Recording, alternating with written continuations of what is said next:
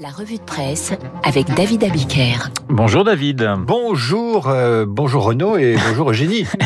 Ce matin, le travail et l'emploi font la une. C'est à la une de Nice Matin et Var Matin qui font la une avec ce titre Bye bye télétravail. Le Figaro, lui, le Figaro Echo, titre sur les trois jours d'entretien entre le Premier ministre et les syndicats. Trois jours pour évoquer des sujets qui fâchent ou pas et qui concernent euh, clairement notre vie au travail. Vous avez le pass sanitaire, les difficultés de recrutement, la réforme des retraites, la réforme de l'assurance chômage, la formation professionnelle. Tout ça, c'est des affaires de boulot.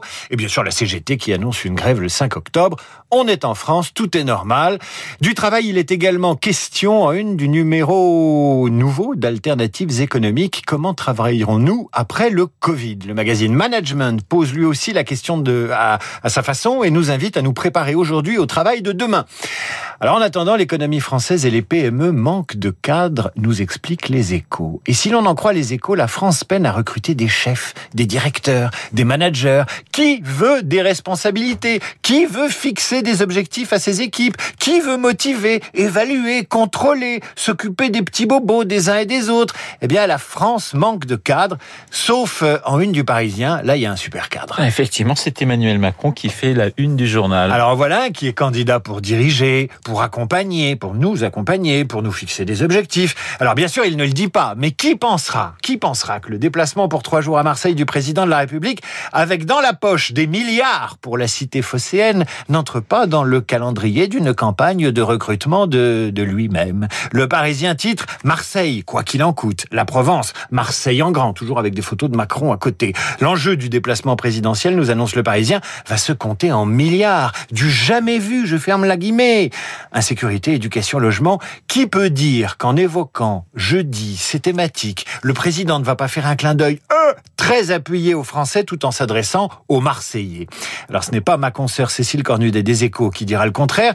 Macron veut retrouver l'ADN réformateur et il l'a dit en Conseil des ministres, c'est-à-dire dans le COMEX de la France. Les 100 prochains jours sont aussi importants que les 100 premiers jours du quinquennat. C'est ça être un cadre, c'est fixer des objectifs et mettre un peu la pression sur ses équipes. Toute la difficulté, c'est de réformer sans réforme, analyse Cécile Cornudet. Et eh bien justement, c'est là que le plan de com entre en jeu et pour ça, il faut regarder la une des journaux, à commencer par celle des échos. Budget de l'hôpital, un effort historique. Et juste à côté, que lit-on? Sortie en douceur du quoi qu'il en coûte. Moins d'argent pour les entreprises, mais 12 milliards pour le secteur de la santé, pour Marseille, un plan pour les jeunes.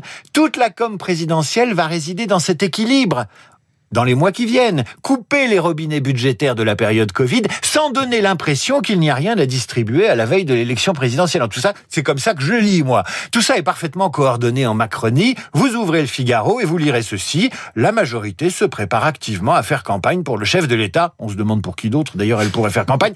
Sur la page d'à côté, Gérard Larcher, président du Sénat, en appelle à des primaires pour trouver le candidat idéal de la droite.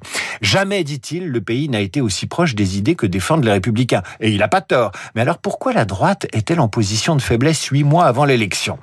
Parce qu'elle a un problème d'incarnation. C'est flagrant quand vous regardez la couverture d'au cœur des régions. Alors justement, c'est le magazine de Jean-Pierre Pernaud dont le numéro 2 sort en kiosque, David. Eh bien, je le dis, Pernaud est une incarnation de la droite, je ne sais pas, mais Pernaud est une incarnation de la France dont beaucoup candidats de droite déclarés ou non rêveraient. Voyez la une de son magazine. La France des terroirs, la défiance vis-à-vis des éoliennes et des limitations de vitesse, la célébration des langues régionales, la proximité, le bon sens, la sauvegarde du patrimoine et du patrimoine culinaire, sans oublier les seniors qui votent bien plus que les juniors qui nous traitent de boomers. Jean-Pierre Pernaud a une image et une incarnation qui ferait baver d'envie une Pécresse, un Bertrand ou un Barnier. Sauf qu'à ma connaissance, il n'est pas candidat. Il a raison Larcher, le pays penche à droite et il suffit d'observer le succès de CNews, la chaîne d'infos et d'opinion du groupe Canal+. Society s'intéresse à son succès en une et raconte l'histoire d'une ascension tout en posant cette question un peu curieuse. Pourquoi sont-ils si méchants Alors ça c'est curieux. Euh, comment faire une chaîne d'opinion de droite vous place dans le camp des méchants? Dans l'inconscient journalistique français, la droite n'est pas gentille, elle est égoïste, elle est paranoïaque et j'en passe. quand la gauche est gentille, elle est généreuse, elle est tolérante. Faudra poser la question à Eugénie Bastier. Il faudra qu'un jour Philosophie Magazine se penche sur ce sujet. Pourquoi la gauche est gentille et la droite, elle est très très méchante. Sauf que ce mois-ci, le magazine Philosophie Magazine nous aide à réfléchir à une autre question, une question assez étrange. Ah, et sommes-nous si fragiles? Pourquoi sommes-nous si fragiles? interroge Philosophie Magazine. Philosophie Magazine se demande comment, alors que le Covid promettait l'effondrement, l'éclatement social, la crise économique, Philosophie Magazine se demande comment notre société, qui se pensait si fragile, a tenu.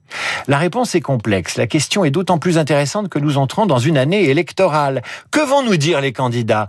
Ils vont nous parler des victimes, des plus fragiles, des plus vulnérables et des plus démunis. Même la droite, qui n'est pas si méchante. Eh bien, lisez l'entretien du philosophe allemand Wolfram Ellenberger à Philosophie Magazine. À force d'étaler notre fragilité, à force de la flatter, nous risquons de nous couper du monde et des autres, de nous refermer sur nous-mêmes et de vider de sa substance la vie démocratique. Et il a cette phrase terrible, le philosophe. C'est le narcissisme de la classe moyenne qui a transformé la vulnérabilité de l'être humain en arme pseudo-politique. La complainte est devenue la meilleure façon d'obtenir des récompenses matérielles ou sociales.